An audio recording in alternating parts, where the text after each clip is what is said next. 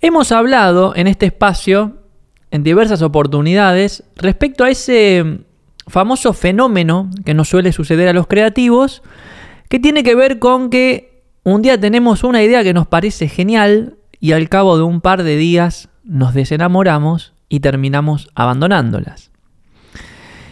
Y una de las causas por las que eso sucede, quizás una de las más frecuentes, tiene que ver con el hecho de quizás que en el transcurso del desarrollo de esa idea o durante su concepción, miramos para afuera y vemos que alguien más la hizo o la está desarrollando. Y ahí se nos desmorona el mundo, ¿no? De hecho, bueno, acá se, abren como dos situaciones. Una quizás puede ser que uno descubra que esa idea la tomó alguna otra persona con la que conversó, con la que formó parte de, un equipo, con la que compartió, ¿no? El famoso me robaron la idea. ¿Y ahora qué hago? ¡Qué bronca! La otra es que uno ve que esa idea que a uno le parecía genial, ya antes a alguien más le había parecido genial y entonces puso manos a la obra antes que nosotros. Cualquiera de las dos opciones o de los dos caminos que conducen hacia el abandono, en realidad ameritan un nuevo modelo mental, un modelo mental más creativo, por decirlo de alguna manera, para evitar justamente el hecho de que abandonemos una idea que en algún punto nos resonó, nos pareció interesante y nos pareció que teníamos la capacidad de realizarla. Ya sea porque consideres que alguien te robó la idea, y ahora vamos a hablar particularmente de eso, ¿no? De que alguien te haya robado la idea, o de que hayas descubierto que a otra persona le pareció este, genial antes que a vos, cualquiera de los dos caminos, déjame decirte, que hablan más de una concepción oportunista de las ideas.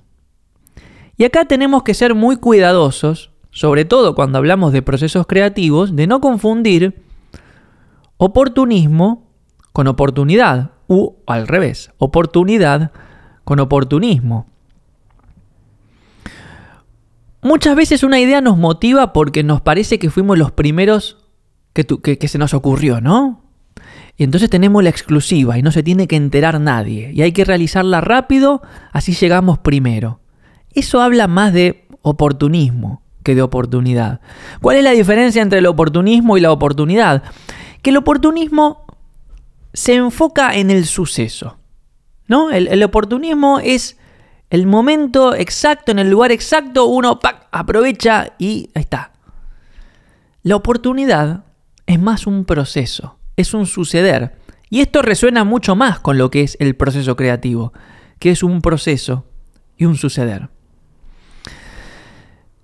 Lo que quiero hacer es invitarte a que veas las ideas como entidades que en realidad no están limitadas a un espacio-tiempo.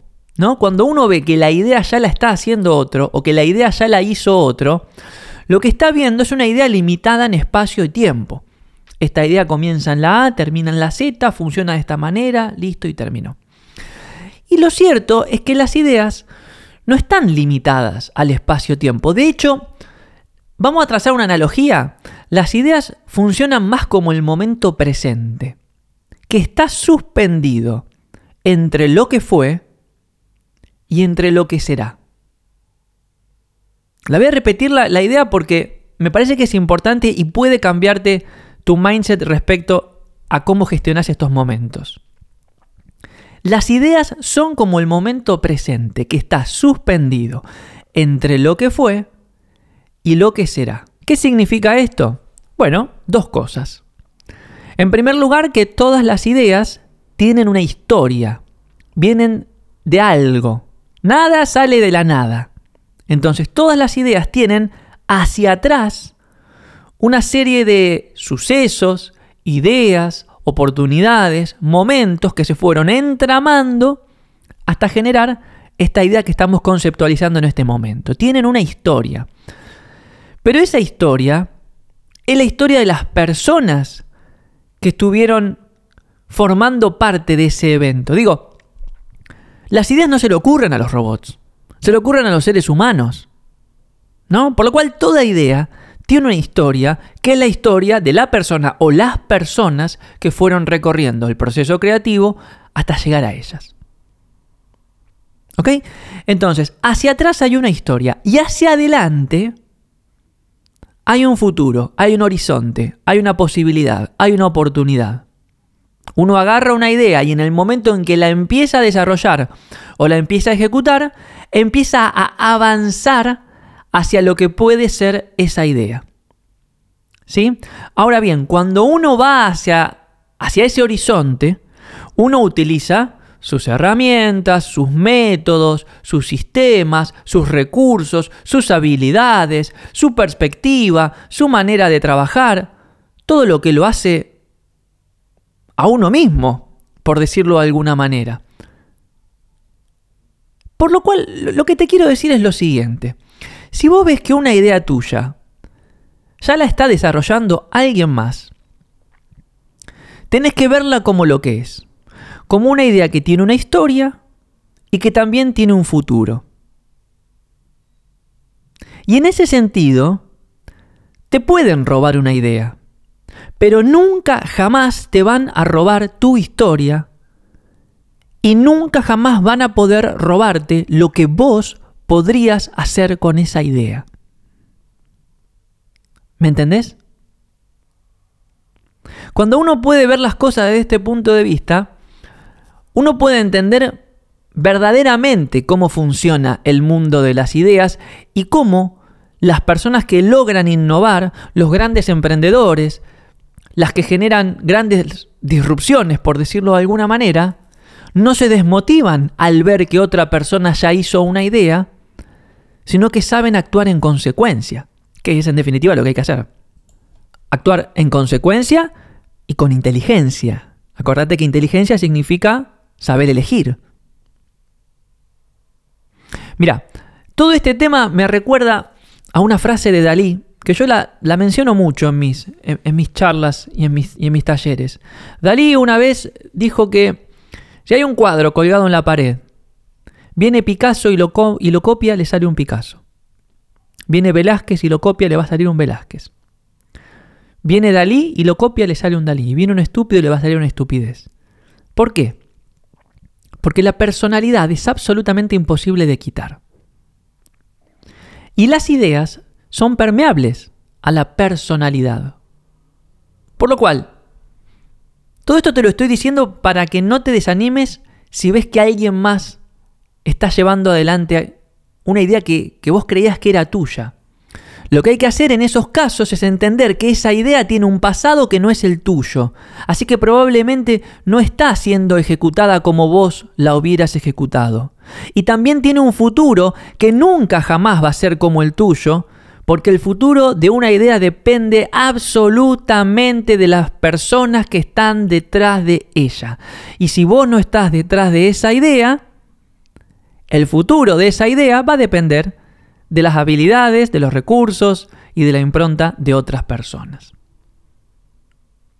Entonces, vamos para atrás y descubrimos que alguien nos robó la idea.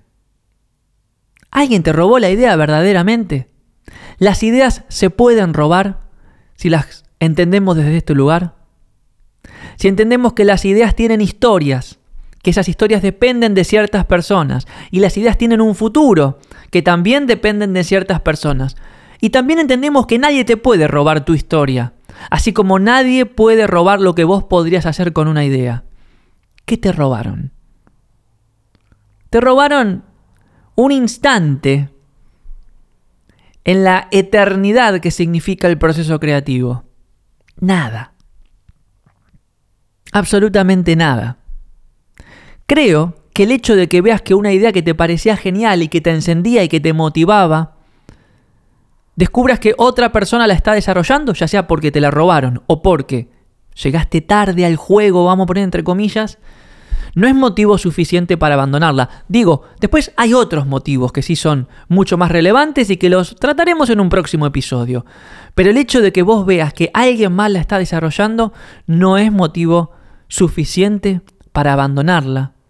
Sobre todo porque no significa que las posibilidades hayan sido coartadas o limitadas. Como te decía antes, hay que hacer algo. Hay que poner manos a la obra y actuar con inteligencia. Y en ese sentido, te quiero compartir cuatro o cinco consejos o tips respecto a qué hacer cuando uno ve que una idea que uno creía que era de uno está siendo desarrollada por alguien más. El primer tip Viene de la experiencia propia de cuando trabajaba en agencias de publicidad y llegaba un proyecto nuevo. Yo no era creativo en las agencias de publicidad, yo tenía un perfil más técnico ¿no? en, las áreas digitales. Pero trabajaba cerca de los cubículos de los creativos. Y lo que veía era, era que cuando llegaba un proyecto nuevo, ¿saben qué hacían los creativos publicitarios? Lo primero que hacían era salir a buscar refes. ¿Saben qué es salir a buscar refes? Salir a buscar publicidades que se hayan hecho en el pasado para entender más o menos cómo se publicita, cómo se comercializa, cómo se comunica un producto de las características que, relacionadas con, el proyecto que tenían entre manos. ¿no? Salían a buscar refes. Y esto no significa que salgas a robar. No, no, no, no, para nada. Significa que simplemente salís a ver qué hizo el mundo hasta ahora. O sea, el pasado, la historia. Y entonces investigás, buscás, tratás de entender cómo es que esas personas llegaron a la misma conclusión que vos respecto a la idea y cuál fue la historia que esas personas recorrieron para decidir poner manos a la obra e intentar realizarlas. Entonces salís al mundo, investigás, buscás, mirás el pasado y a partir de ahí, paso 2 o tip 2, tratás de identificar lo roto. Y te puedo asegurar que toda idea, todo producto, todo emprendimiento, todo proyecto, todo servicio, tiene algo roto. Tiene algo que puede ser mejorado, tiene algo que puede ser ajustado, tiene algo que puede ser optimizado. Y ahí empezás a encontrar algunas oportunidades respecto a cómo podrías hacer que tu idea, o al menos tu versión de esa idea, se empiece a diferenciar de lo que ya hay. Lo tercero que te quiero eh, proponer es que hagas un ejercicio. Un ejercicio que tiene tres dimensiones, un ejercicio de exploración, ¿no? Todas las ideas pueden, por ejemplo, ser más específicas. Entonces, te doy un ejemplo. Billeteras virtuales hay miles. Sin embargo, un día a uno se le ocurrió hacer una billetera virtual exclusiva para mujeres emprendedoras y eso fue un éxito una idea popular, la hizo un poquito más específica y encontró un nicho. Perfecto. Bien, entonces, esa idea que vos tenías entre mano y que ya ves que alguien más la está haciendo. ¿Y si la haces un poco más específica? Si la acotás un poquito más a un público objetivo, podés estar encontrando un nuevo producto mucho más disruptivo. Eso requiere nuevamente que salgas al mundo y que trates de investigar cuáles son los potenciales públicos que pueden estar aprovechando esa idea que vos podrías desarrollar. ¿Quiénes necesitan de eso que vos estás por hacer? Y en cuanto identificás los potenciales públicos, eh, puedes entender qué tienen en la cabeza, qué piensan, qué les duele. Y ahí evaluar la posibilidad de que tu idea sea un poquito más específica y dedicarte a ellos. Y te puedo asegurar que en la especificidad, en el nicho, en la tribu, siempre hay grandes oportunidades. Pero así como una idea puede ser más específica, también puede ser más abarcativa. ¿Qué tal si esa idea que viste que otros están desarrollando y que seguramente tiene una limitación respecto a las funcionalidades o respecto al público, la expandís? La haces más abarcativa, más grande, que la puedan usar más personas, que tenga más funcionalidades, que sea más amplia. Ese es otro ejercicio que podrías hacer.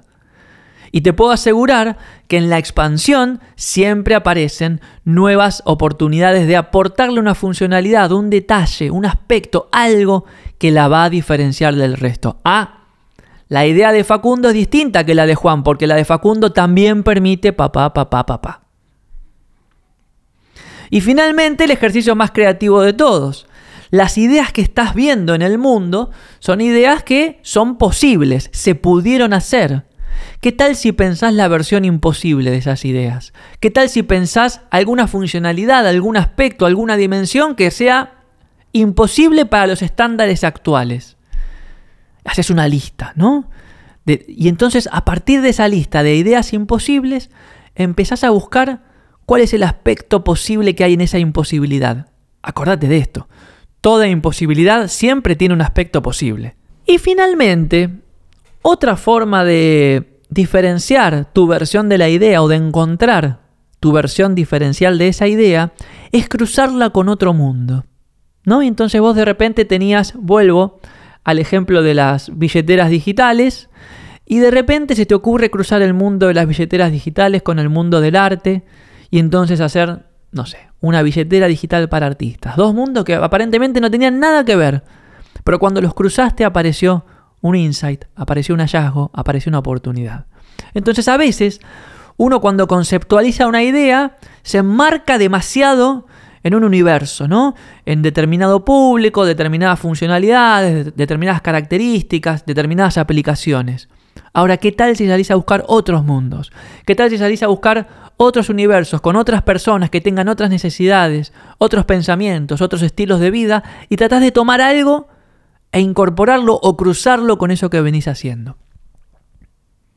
Y todos estos son puntos de partida que te ayudan a encontrar el diferencial, a hacer que esa idea que vos estás por desarrollar o por realizar realmente sea distinta porque tiene otra óptica, otra perspectiva, está hecha con otra cabeza y está hecho con otro corazón, pero fundamentalmente todos estos tips que te estoy dando son herramientas para que pongas manos a la obra en momentos en los cuales pensás que tu idea debe ser abandonada porque alguien más la está haciendo. Insisto, el hecho de que alguien más la esté haciendo no es causa suficiente para abandonarla si toda la humanidad se hubiera regido por esta, por esta visión o por esta perspectiva, te puedo asegurar que la evolución hubiera estado estancada hace miles de miles de años. Lo importante en estos momentos en los cuales uno se siente un poco desanimado, porque veo que la idea ya está siendo manoseada por ahí, es volver a la causa, tratar de entender por qué se te ocurrió. ¿Cuál fue esa historia que recorriste y que te llevó a llegar a esa idea? ¿Desde dónde te resuena?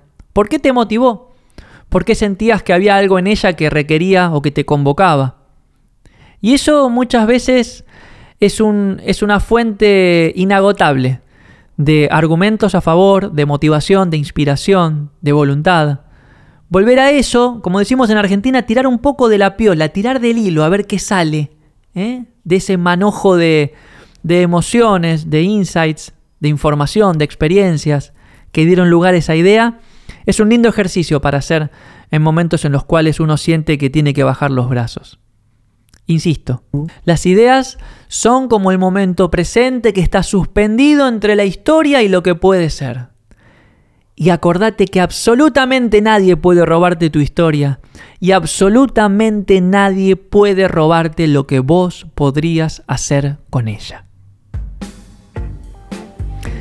Bueno amigos, antes que nada quiero agradecerles a todas las personas que me han estado escribiendo por Instagram respecto a este tema y me han ofrecido algunas experiencias y, puntos de vista respecto a este tema de ver que las ideas ya andan siendo desarrolladas por ahí. Este, me han inspirado mucho, me encanta obviamente leer sus comentarios, ya sea por Instagram o por mail, me pueden seguir ahí en arroba Facundo Arena. Eh, y los invito a que visiten como todas las semanas la página del laboratorio Gaiki. En pocas semanas más estamos eh, iniciando nuevamente nuestro programa de coaching creativo. Cinco semanas para convertirnos en coach de la creatividad. Es un programa súper intensivo, pero la verdad es que se disfruta muchísimo. Ya hemos certificado a más de 120 coaches Gaiki en todo el mundo. Es una, estamos creando una red de difusión de la creatividad muy pero muy expansiva que nos enriquece mucho, de la cual aprendemos mucho mutuamente y que aparte genera muchas oportunidades y muchas posibilidades para todas las personas que amamos y nos encanta este, recorrer el camino de la creatividad. Espero que hayas disfrutado escuchando este episodio tanto como yo lo disfruté grabando y nos estamos escuchando en una próxima oportunidad. Gracias.